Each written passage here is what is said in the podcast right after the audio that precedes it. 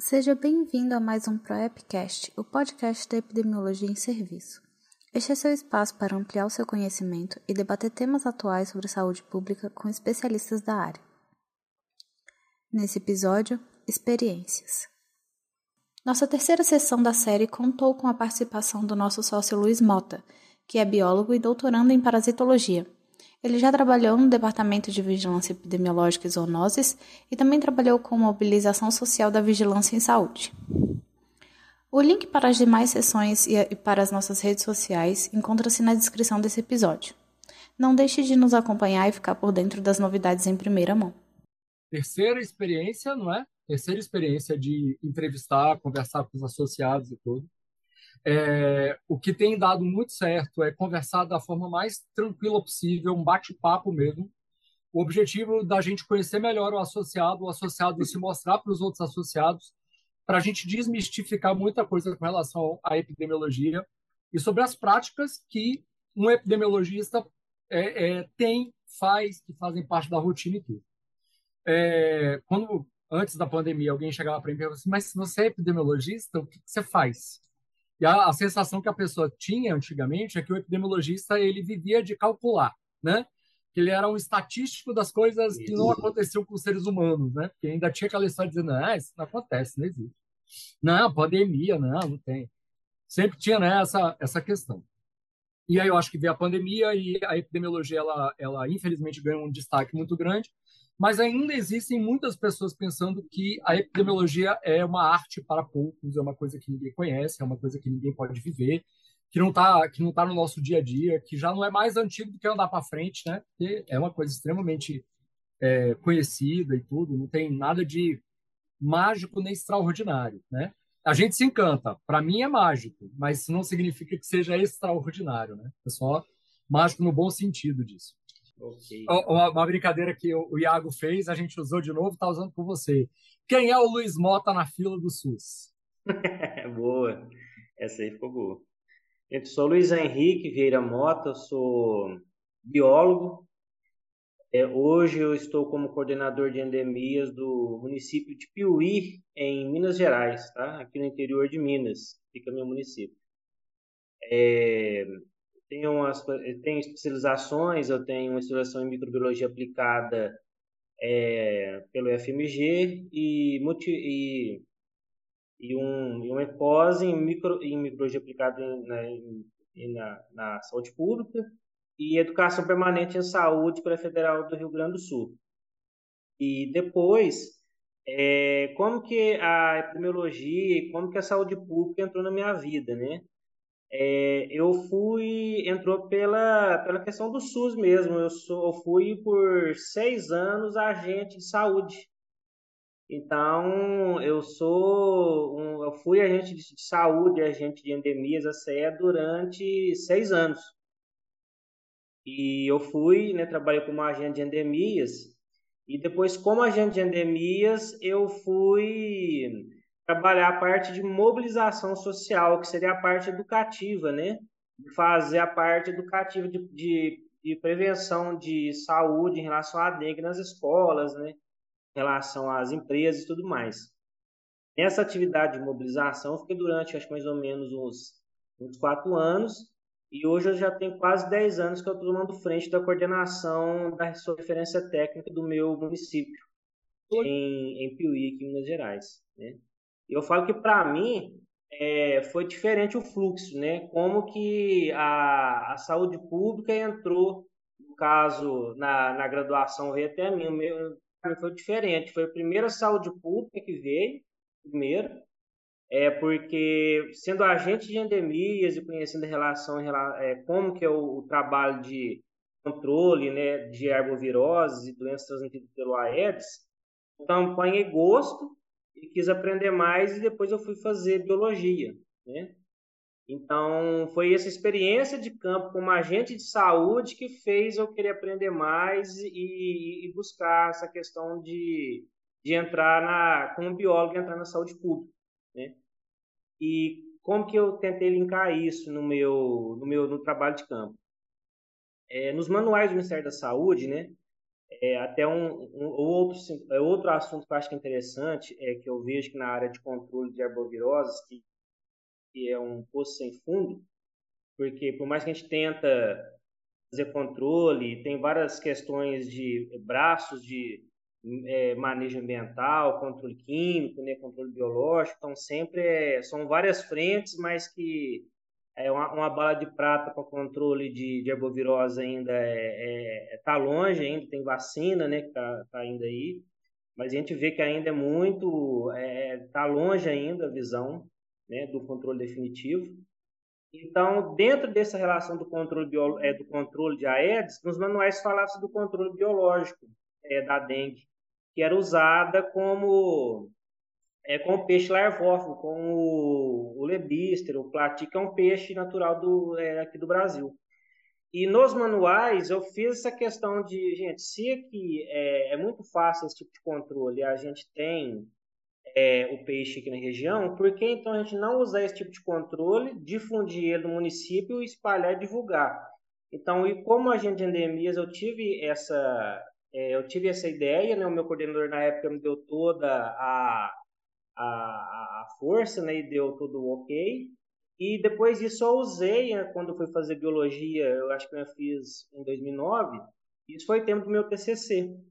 Depois na minha graduação, controle biológico aplicado no controle de Aedes aegypti, no controle de herbovirose.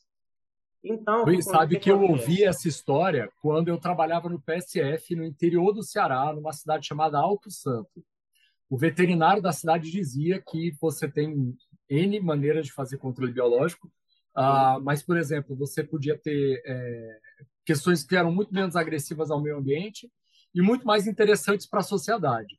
E ele dizia, por exemplo, na minha opinião, todo quintal tinha que ter um peixinho e uma galinha. O peixinho para controlar na água e a galinha para controlar na terra. O lugar onde você encontra galinha e encontra peixe, dificilmente você vê larva, porque eles estão ali como predadores naturais. Então é, é uma realidade. Né? Deixa eu te fazer uma pergunta. Você é de Piuí? Isso, daqui mesmo. É daí.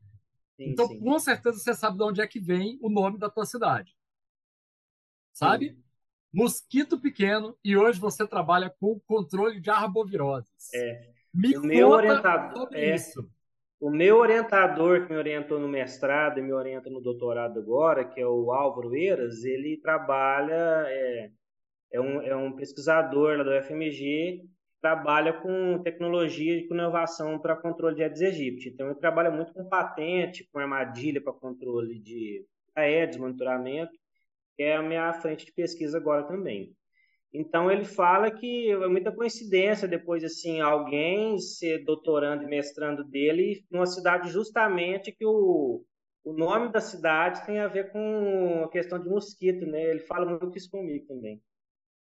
Vem de origem indígena, vem do tupi, pium é mosquito, né? E o i é para dizer que é pequeno. Piuí, então, é. é mosquito pequeno. E a gente vive numa sociedade em que uma quantidade imensa, né? Uh, eu costumo brincar que é uma quantidade sem fim, porque todo dia a gente descobre alguma coisa nova. Uma Exato. quantidade sem fim de doenças são transmitidas por mosquitos, né?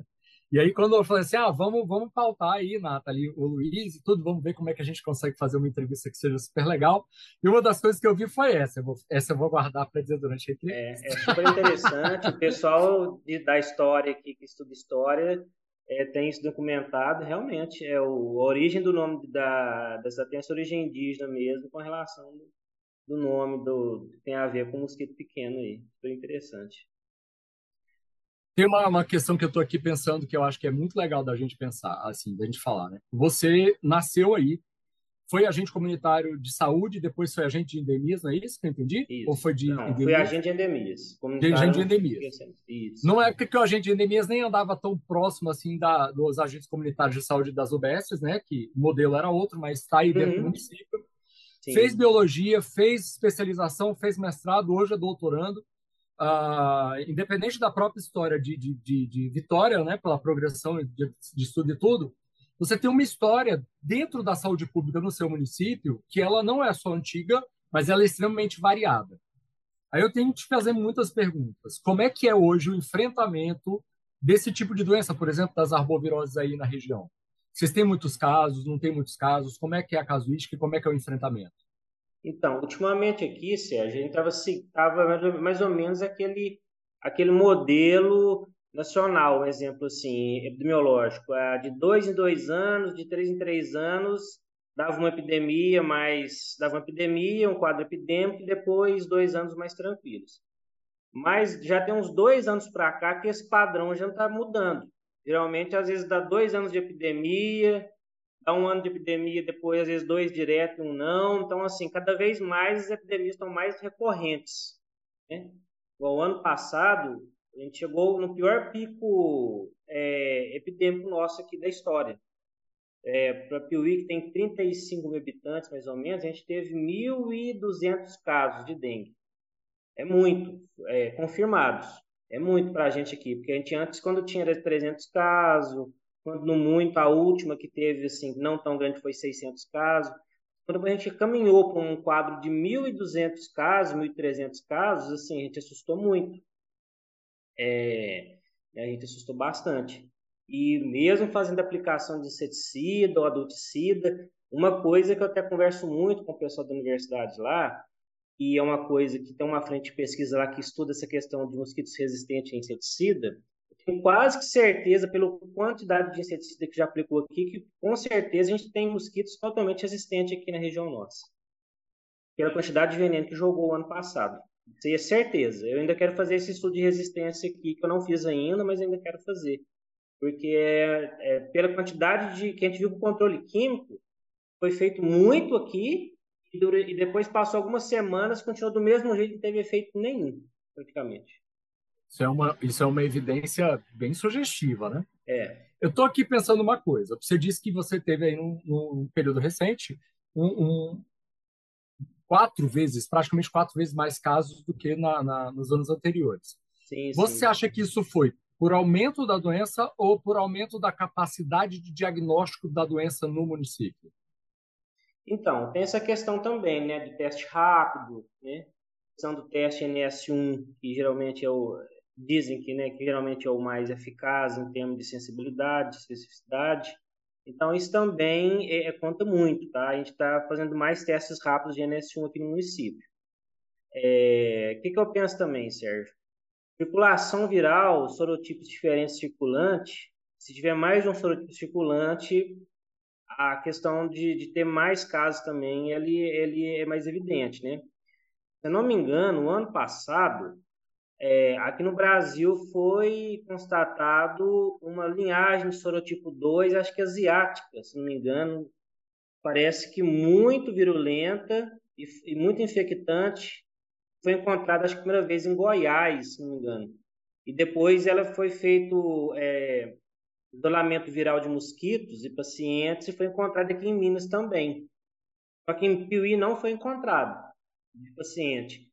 Mas teve é, situações onde que essa linhagem de sorotipo de dengue 2, essa linhagem asiática, está circulando aqui no Brasil. E um, uma linhagem de vírus diferente, mais virulenta, infectante, ela causa um, um aumento maior dos casos de dengue, ali, de enfermidade ali. Então, eu acho que um, essa linhagem de vírus diferente foi uma das coisas que eu acho que desencadeou é, esse aumento muito grande aqui, principalmente o ano passado. E esse ano também começou fortíssimo, parece, né? Eu estava vendo aqui sobre você e, logicamente, as informações que vêm que você tem uma ligação muito maior com vigilância epidemiológica e zoonoses. Mas você está na Serra da Canastra. E na Serra da Canastra nós temos um queijo mundialmente muito. conhecido, né? com certificado de origem, então não é qualquer queijo, né? Eu compro queijo Minas até no interior da Paraíba, mas você, o queijo da Serra da Canastra não é um queijo mineiro, é um queijo de uma região de Minas, né? É. Me conta um pouquinho como é que funciona a vigilância para a questão do, do, do, do, queijo da Serra da Canastra. Você sabe dizer alguma coisa sobre isso para nós? Olha, aqui o queijo aqui, Sérgio, eu sei que é, essa parte da vigilância sanitária e do, do SIM, né, do Selo de Inspeção Municipal, o pessoal que vê muito essa questão da, do queijo e qualidade do queijo. Eu sei que ele é muito rígida na questão da qualidade, questão de, de como que é feito é, os locais assim, porque não é porque o queijo é artesanal, por exemplo, que a pessoa tem que fazer às vezes de qualquer jeito ou sem nenhuma, né? Ele é artesanal, mas ele tem que ser feito no, na, naquelas mínimas questões de, de qualidade, questão de, de higiene ali, né? Mas ó, é excelente. É assim, a vigilância sanitária, principalmente região aqui de São Roque e Vargem Bonita, são os dois municípios que pega muita região da serra ali, que é principalmente dentro da serra ali, da canastra ali. Um dos melhores queijos, quando sai, é de alguns fazendeiros ali, e outros perto da região de Furnas, região de Capitólio ali, que vocês devem conhecer muito também, região dos Quênios ali, também pega uma parte da reserva ali. Então, essa questão da vigilância sanitária, ela é muito atuante nesse sentido e ela, é, e o SIM também, ela acompanha bastante e reconhece muito essa questão do queijo aqui. É, é 1000%, é muito bom. Perguntei do queijo para fazer a pergunta óbvia, né? A primeira de todas é se já aconteceu algum dia algum surto em função de ter consumido queijo em excesso. Uh, e também quando é que a gente vai receber uma pecinha do queijo, né, para poder comer. Ah, sabia que você ia falar. Claro! Você acha que é todo dia que a gente encontra alguém da Serra da Canastra para poder fazer aí um tráfico de queijos? Se tiver alguma reunião lá em Brasília, lá de associados lá, eu, eu levo. Você me lembra. Pronto, pronto. Muito bem. Mas, eu Mas não, essa questão, questão, De, de, questão, assim, é, questão alimentar, assim, de, de consumo mesmo, assim, de por é, surto, assim, alimentar, assim, por queijo. Engraçado você falar, assim, brincando, mas eu não lembro de ter, não, de verdade. Isso é bom. Tá vendo aí? Queijo da Serra da Canastra, além de tudo, você pode consumir tranquilo que não vai ter problema. Mas é, isso mesmo, que você falou, Luiz. Tempo que eu trabalho que eu aqui, eu nunca ouvi falar que tem problema alimentar com queijo aqui, nunca ouvi falar. Mas é aquilo que você falou, não é porque a produção é artesanal, não é porque não é uma produção em, em larga escala que ela vai ter menos qualidade no que faz. Muito pelo porque contrário. Tem gente que tem esse é pensamento, é ah, porque... porque é caseiro, porque aí pode ser feito às vezes ali na tábua, feito ali dentro de um, de um galpão qualquer, feito ali na, no barro, né, sei lá. Não é por aí, né? Não, pelo contrário. Tem que manter a tradição, é desse jeito que a gente pode forma, confiar né? que o negócio é sério, né? É. Quando eu vejo assim, ah, cerro da, da é, queijo da Serra da Canastra fabricado por tal empresa, eu não, Preferi um rótulozinho mais dar, simples, pode dar um passo que de tal né? fazenda, porque é. são outros 500 aí, né? Caso você comprar, você me manda, não dá para dizer que essa fazenda, assim, sendo da região sul aí, você manda, eu te falo na hora, não, isso aqui é nosso, aqui não, isso aí não é Vamos fazer o contrário, tu vai me dizer o preço, eu mando o dinheiro, tu me manda pra cá. Manda no envelope da prefeitura, que aí ninguém vai barrar né? é... barreira sanitária. Aí não tem, aí não ninguém, ninguém vai barrar eles. Ninguém vai barrar meu queijinho. Meu queijinho tem que chegar. E vem cá, além da vigilância epidemiológica, o controle de zoonose que você faz, aí a gente falou um pouquinho sobre a vigilância é, é, sanitária, alimentar e tudo. Como é que é o trabalho da vigilância no município? Vocês são quantos mil habitantes? Você falou 30 aí? Na média de 35 mil que está no IBGE, se não me engano. É então não é um município de grande porte. Ainda acho não, que está é dentro de da faixa porte, de pequeno, pequeno porte, né? porte. Pequeno médio porte. Como é que é a ação da vigilância? É integrada? É mais separada? Como é que vocês estão conseguindo se organizar por aí? Interessante, ô, ô Sérgio, essa pergunta sua, e, e uma pergunta muito boa, porque uma coisa que eu vejo muito nos municípios ainda, e essa questão da adesão do projeto de vigilância em saúde, muitos municípios que ainda não aderiram muito à ideia. Isso eu vejo porque na minha regional aqui são 30 municípios a gente vê que às vezes alguns municípios aderem, outros não, né? A vigilância, se eu errar, você me, me corrige. A vigilância antigamente era só a vigilância sanitária e epidemiológica, né? Só, só tinha as duas. Só que praticamente aí a vigilância epidemiológica abraçava o restante tudo, né? Aí depois, acho que veio, não lembro que ano que foi, aí veio a proposta da vigilância em saúde, que dividiu vigilância do trabalhador, vigilância da promoção de saúde, situação de saúde, aí a sanitária, aí no caso, e uma coisa que muita gente não entende ainda. Aí a dengue saiu, o setor de endemias, vamos dizer assim, né? saiu da vigilância epidemiológica e virou um braço que virou a vigilância ambiental. Não tinha essa vigilância. O setor de endemias, assim, os agentes de endemias, era linkado à vigilância epidemiológica. E hoje, nessa proposta nova, virou a vigilância ambiental e dentro dela tem dois braços, o setor de endemias e, o, e a zoonose. Só que não é todo município que é assim. Realmente, quanto menor o município, não tem essas esferas todas divididas. Realmente, às vezes, tem três vigilâncias, engloba duas, três, às vezes continua só as duas mesmo. Então, quanto menor o município, elas se, se afuniram cada vez mais, quanto, é, quanto maior, aí elas se abrem mais e aderem mais à proposta. Eu vejo que é muito assim. Mas essa questão da vigilância da, é, epidemiológica ter dividido em vigilância ambiental, ter saído a dengue virar uma vigilância à parte, de endemias, para mim eu achei que foi muito bom. Do meu ponto de vista, achei que foi bom. Tem gente que fala que não, que foi ruim. Eu acho que para as ações de controle, até para a divisão do trabalho, eu acho que foi bom essa divisão que teve. Né? Eu acho que fica mais organizada. Entendeu? Eu acho que fica mais organizada. E, e funciona, assim, é, eu estou aqui, já tem, na coordenação já tem 10 anos, e cada vez a gente tenta implementar mais coisas, assim, é uma coisa assim que foi muito agora barreira, que foi, muito, foi uma coisa muito complicada para nós, foi bom por um lado, mas para o meu município ele teve um, um, um, impacto muito grande, foi a, o piso salarial dos agentes de endemias. Por quê? O que aconteceu? O piso ele regularizou, né, dois salários mínimos ali, um salário assim considerável para os agentes de endemias. Só que tem município que estava, eu acho que o, o que aconteceu no, no, governo anterior, o que aconteceu? Ele não cadastrou corretamente o, o, o IBGE, parece que estava desatualizado. Cadastros IBGE de alguns municípios. Segundo o, o IBGE, a quantidade de agentes de endemias para o município de Piauí seria apenas 17. A quantidade ideal mínima que teria para ter aqui seria 26 no mínimo. Aí o que aconteceu?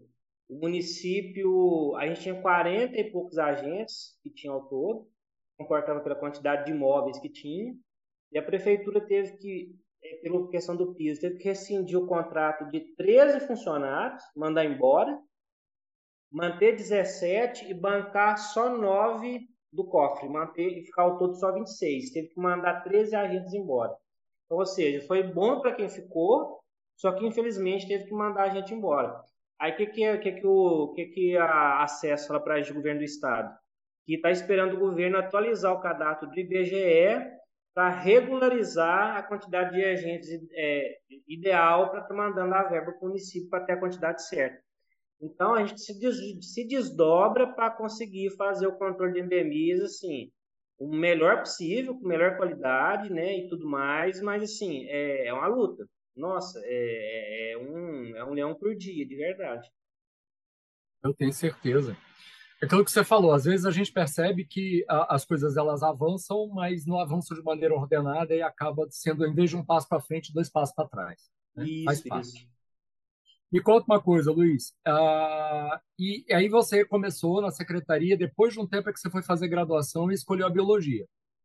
E hoje você trabalha eminentemente como epidemiologista, né? Independente sim, sim. De, de toda a, a, carreira científica que veio depois, antes a primeira escolha para o nível superior foi biologia.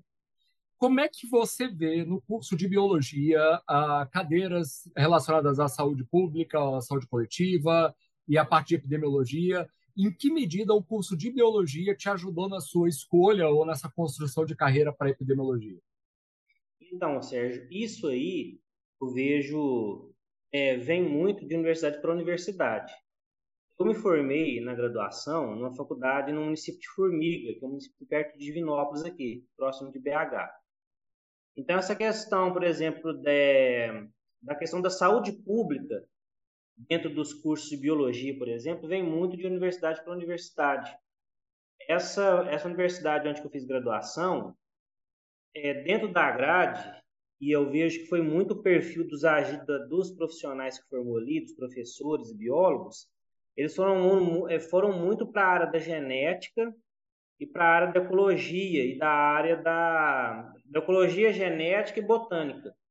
Então, é, para onde eles migraram mais depois para fazer mestrado e doutorado? Migraram muito para a UFLA, a Universidade Federal que a gente tem aqui perto aqui. migraram muito para a UFLA, lá em Lavras, né, que é um município, é uma cidade universitária que tem aqui, que é uma federal. Então, vem muito do perfil é, daquela graduação da, de cada universidade. Por exemplo, Viçosa, Viçosa, UFV, é muito forte na área de agronomia, por exemplo. Na área de entomologia agrícola. Então, geralmente, quem vai fazer agronomia, gosta de entomologia agrícola, geralmente quem é da região que vai tudo para vai tudo, tenta tudo Viçosa. Até em outras regiões do Brasil, até porque sabe que ela é forte. Mas a minha, a, ali na minha universidade ali, é, a área da saúde, a área de saúde dentro da, da biologia ali era, eu lembro que só tinha eu e mais duas meninas ou uma só que interessava para a área de saúde pública. Infelizmente, a, a, a, o curso de biologia ele é pouco voltado para depois o, o, graduando ele fazer uma pós em saúde pública. Geralmente, quem faz biomedicina, enfermagem, ou veterinária, às vezes, que caminha para essa área de saúde. Dentro da área de biologia, é, é poucos, pelo menos assim, foi muito na minha turma, foi o que eu vi, era poucos biólogos que caminhavam para a área de saúde pública, porque a grade do curso era pouco atrativa em relação à saúde pública. Era pouco atrativa. Tanto que na grade, antigamente, por exemplo, quando eu entrei, segundo outros alunos lá que estavam se formando, não tinha parasitologia na grade. Eu tive tanta sorte, tanta sorte que quando eu fui fazer, acho que no segundo ou terceiro é, é, semestre, aí a, eles colocaram parasitologia na grade. Foi aí aonde que eu acabei me descobrindo mais. Eu amava do, é, DIP, doença infecto-parasitária. Então, depois eu fiz uma pós em microbiologia aplicada no FMG, antes de fazer a parasitologia, o mestrado. Mas depois eu falei, não, eu, aí eu estudando mais a fundo a questão de é, arboviroses, né, leishmaniose, chagas e outras doenças a, a, vetoriais, aí não, minha, meu mundo, minha vida tem que ser parasitologia mesmo. Aí eu não sabia, depois eu fui descobrir, é, é uma das poucas universidades que tem parasitologia pura no Brasil é a UFMG, que tem parasitologia, e a USP de São Paulo, que tem entomologia médica, se não me engano. Então, ali eu falei, eu tenho aqui do meu lado, então eu tenho que passar. Né? Eu tenho que, eu tenho que passar no mestrado ali. Eu tentei duas vezes, na terceira vez, graças a Deus, consegui. Mas, assim, é porque eu aprendi a gostar muito e depois eu fui eu corri atrás. Mas se fosse só pelo curso, ou seja, o curso de biologia é pouco atrativo em relação à saúde pública, viu? Não é muito assim, não. Perguntei porque, assim, a, a, às vezes a pessoa fala, ah, é, epidemiologista geralmente é médico ou veterinário, né? Ou médico veterinário, no caso.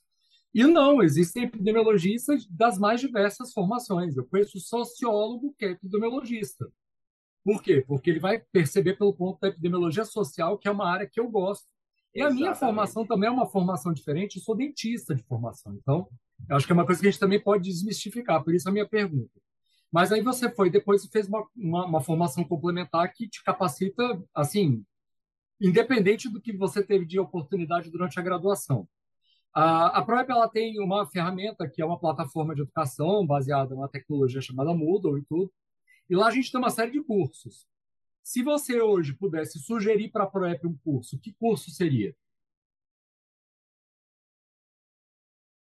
Assim, o Sérgio, ela, ela ela tem bastante cursos ali, que, a meu ver, assim, já atende bastante quem, é, quem já procura fazer algo dentro da área da estatística, já quem procura fazer alguma coisa dentro da epidemiologia ali. Agora, assim, por agora, assim, no supetão, assim, se me falar assim, um curso, cara, é muito, eu, eu acho muito completa a plataforma ali, para dizer a verdade. Ah, não, assim, igual entomologia médica, foi até o curso já entrando assim na pergunta assim, que eu entrei na ProEP conheci foi por um curso, né, que eu acho que a ProEP estava coordenando sobre entomologia médica, que teve em Brasília. Acho que foi ofertada ao, junto com o Conasems, né, o COSEMS, se não me engano. E eu acho que depois os, foi pelas regionais e secretarias estaduais e eu fui convidado para fazer esse curso.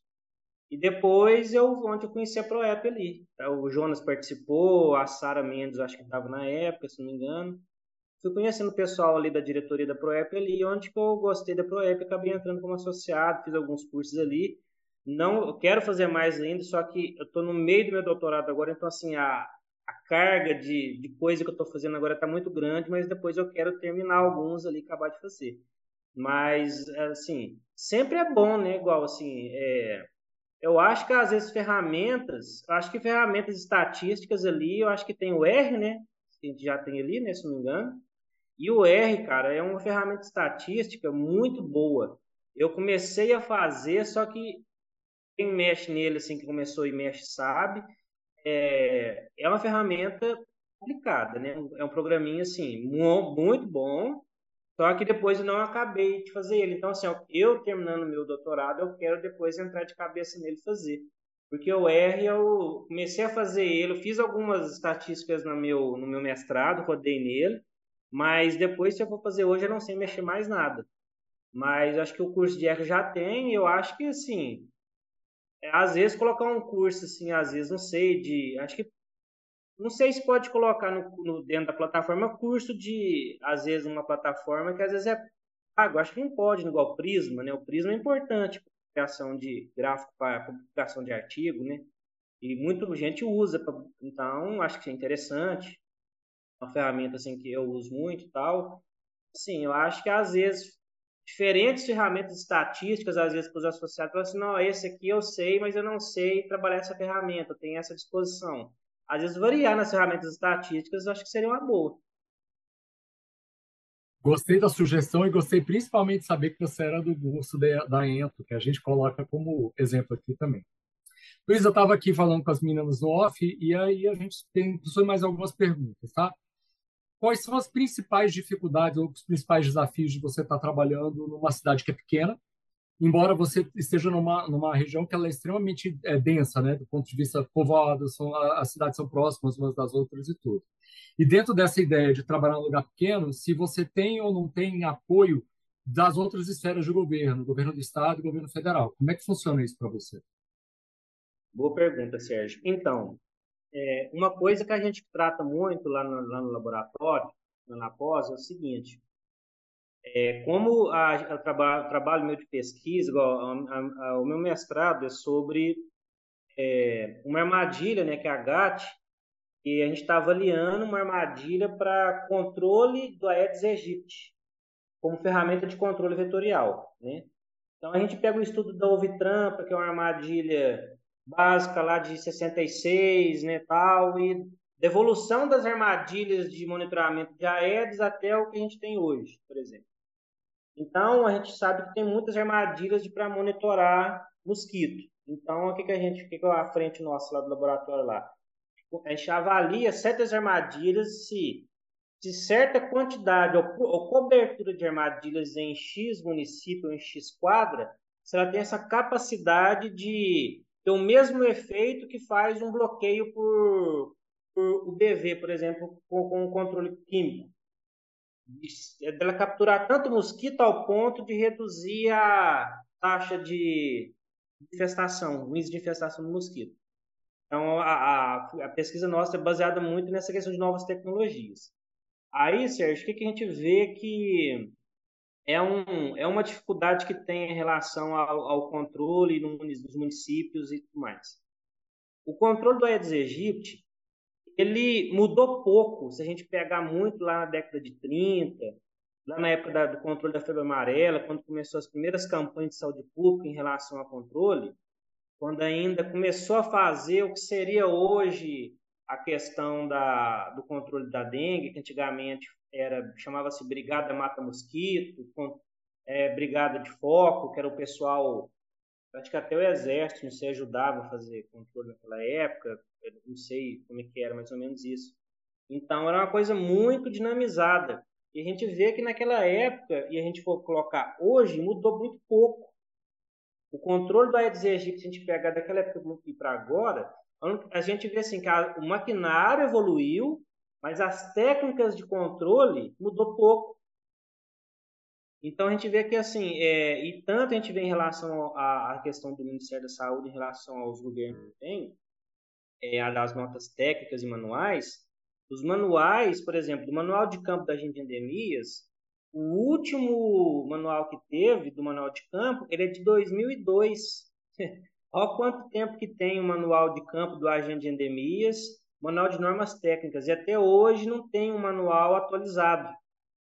Aí depois, só em 2009, que veio as diretrizes nacionais para controle de dengue, que já deu uma atualizadinha, só que aí também já teve um pouco, já teve alguns erros. Por quê? No, no manual de 2002, falava-se em controle biológico do peixe larvófago. No manual de 2009, as diretrizes, eles retiraram o controle biológico do peixe. Sendo que é uma coisa benéfica. Eu cheguei até a questionar isso no, no congresso, de, no congresso em Brasília. Do porquê tirar uma coisa que assim não tem gasto zero para o município, a gente controla a ED sem gastar veneno, sem, sem agredir o meio ambiente, por que, que ele foi tirado do manual? Então, teve, então assim, teve, teve assim, é, coisas que, que regrediram, às vezes até, entendeu? E depois teve só um manual, agora em 2019, mas voltado mais para a questão de EPI, da questão do cuidado do agente. Então, a gente vê assim que é, é muito, é, é necessário, sabe, Sérgio, e muito importante uma reavaliação operacional do programa de controle de vetores. Isso aí é muito claro, tá? Por que, que eu te falo isso? Porque em 2009 tinha um pesquisador aqui é, e ele era do da SESA aqui do estado aqui, o Peçanha. Ele tem um artigo, depois eu vou até te mandar. E ele ele fez uma pesquisa no Brasil todo, em alguns municípios. E o que, que ele constatou nessa nessa pesquisa que ele fez? Que que o programa de controle da Aedes aegypti, é, na sua maioria, é principalmente nas esferas municipais, onde acontece o maior erro em relação por que, que o programa não funciona, que a qualidade do trabalho dos agentes também ela é mediana em algumas regiões não são boas. Ou seja, o agente de endemias ele carece de mais treinamento, mais atenção, de mais é, é, ser mais resguardado em questão da importância do agente de endemias. Isso você estava falando em 2009, que o programa de controle era necessário uma reavaliação operacional nele, em relação ao que diz, em relação ao monitoramento e controle de Aedes. E a gente está em 2023 hoje, né? Então, assim, é, e ele depois teve outros, duas publicações, outros dois pesquisadores falando que a questão da esfera municipal por várias questões, questões políticas, questões de má gestão, é onde tem mais falha o programa de controle. Gestão de equipe, gestão, do, do gestão da equipe, do, do, da equipe de controle. Às vezes o município não coloca pessoas técnicas na pasta para estar tá coordenando a, a, as equipes, às vezes coloca pessoas só por questões políticas, entendeu? Então a equipe ainda ela não, ela não faz aquilo que deveria fazer. Então essa questão, ô Sérgio, é, é muito de município a município, mas, por exemplo, Piuí, como a gente tenta, assim, é, é, eu já busco lá desde 2006, a gente tenta caminhar e a gente tem muito, aprende muito, assim, é, viajando, aprende muito, assim, com, é, com outros municípios também que teram, teve experiências exitosas, assim, que foram benéficas, né, a gente buscando conhecimento, a gente tenta, assim, a gente tenta fazer um, do melhor, entendeu?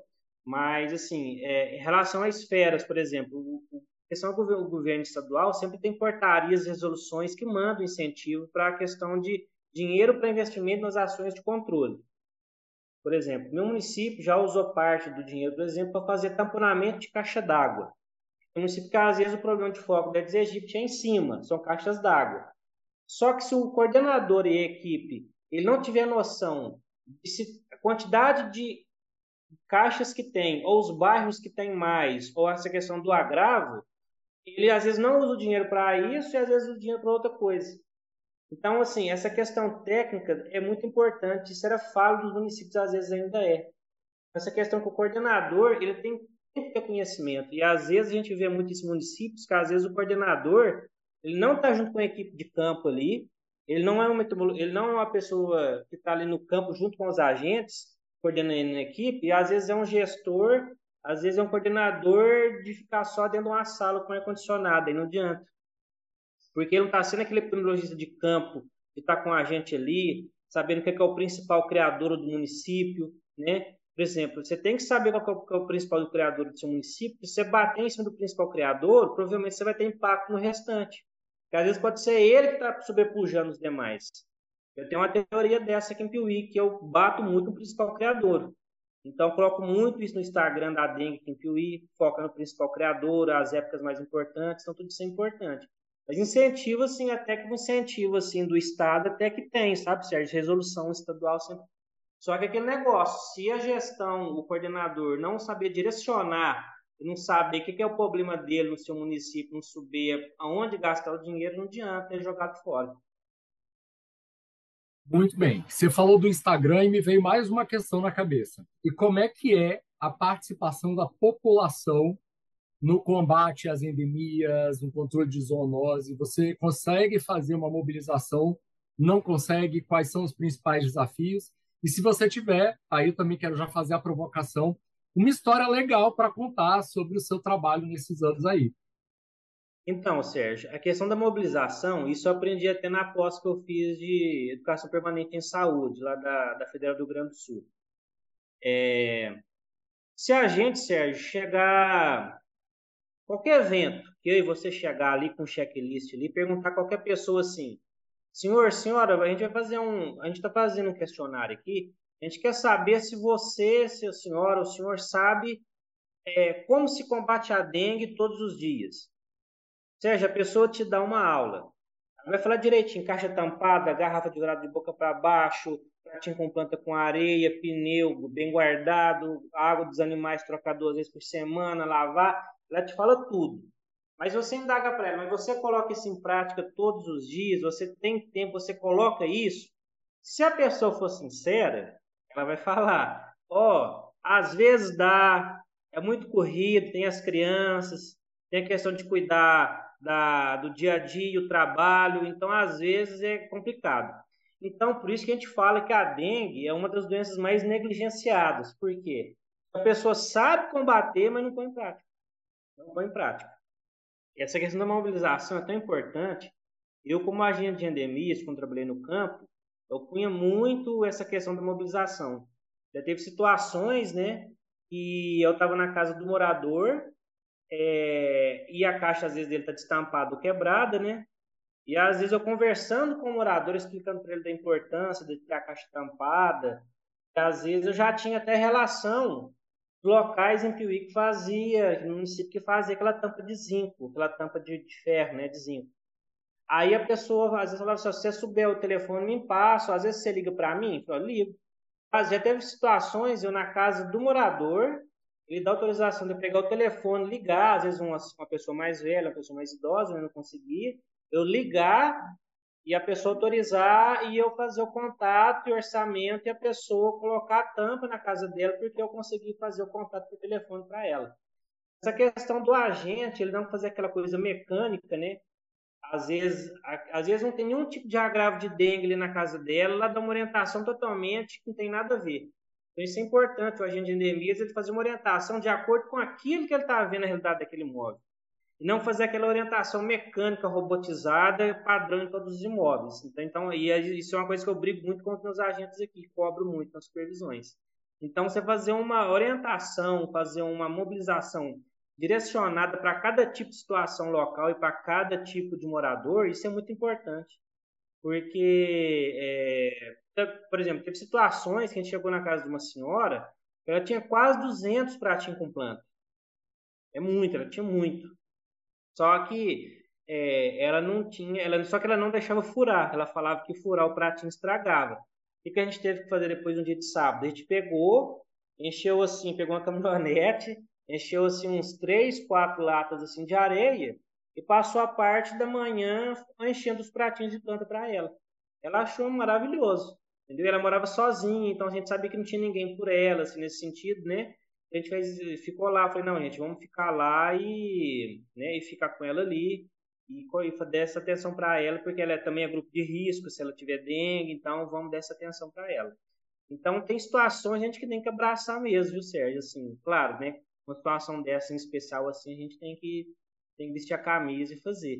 Então tem essas ações de mobilização assim, focadas e direcionadas, que é interessante, mas igual aquilo que eu falei, a população sabe combater, mas a questão é que ela não põe em prática, que faz da dengue ser tão negligenciada igual é.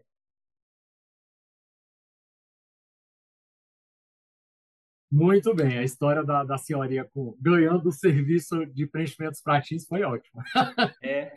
É, eu, gosto, eu gosto sempre da gente ir caminhando para o fim e fazer uma pergunta desse tipo, exato para a gente poder dar aquela desconstruída, né? E ver que, é, é como você falou, você é da, da, da, cidade, a cidade não é uma cidade grande, acaba que isso ajuda muitas pessoas a se conhecerem. Você tem uma história dentro da saúde pública e no meio dessa história você teve esse tipo de interação, mas mesmo quem é de fora pode estar disposto a ajudar das mais diversas maneiras, não só passando uma informação, mas ajudando a fazer, dar uma providência como essa que você sugeriu. Nathalie está perto do computador, vamos fazer nossa foto, Nathalie, bora? Deixa a Nathalie aí, pronto, muito bem. A gente sempre faz a fotinho para postar lá no grupo, né? Então vamos aí fazer o pentezinho no cabelo, ah, dar aquela disfarçada, né? Tirar aqui as remelas do olho. Eu vou contar até três, tá? Vamos lá. Um, dois, três. Ele tira a foto e liga o áudio.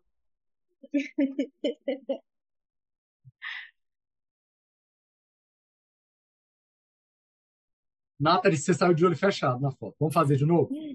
Vamos lá. Fazer o três de novo, tá? Um, dois, três. Ah, agora sim, todo mundo de olhinho aberto. Uhum. Vou postar no grupo com a Nathalie de olho fechado pode ter certeza que ela me roga uma praga, não, não sobra pedaço de Sérgio em pé. Não. Entendeu? Aí, ó. Nossa fotinha já está indo ali para o grupo da gestão, daqui a pouco eu mando na comunicação também, e daqui a pouco eu mando no grupo já com agradecimento a você. Amigo Luiz, muito obrigado. É, isso, vou deixar se a Nathalie ou a Paty quiserem fazer alguma pergunta, mas eu estou super contemplado. Eu acho que foi muito importante a gente ter conversado. Você é uma pessoa que está sempre ativa ali no grupo, sempre dá a sua opinião. Você é uma pessoa que, que é, é, a gente conversa bastante em privado. Nem sempre a gente concorda nas opiniões, mas tem uma coisa que eu acho fenomenal, que a gente sempre concorda que a gente precisa conversar sobre isso, né? E entender qual é o foco do grupo. E quando não for o foco do grupo, conversar no privado, que é o que a gente faz sempre, né? Praticamente todo dia a gente está ali trocando uma ideia, alguma coisa do tipo.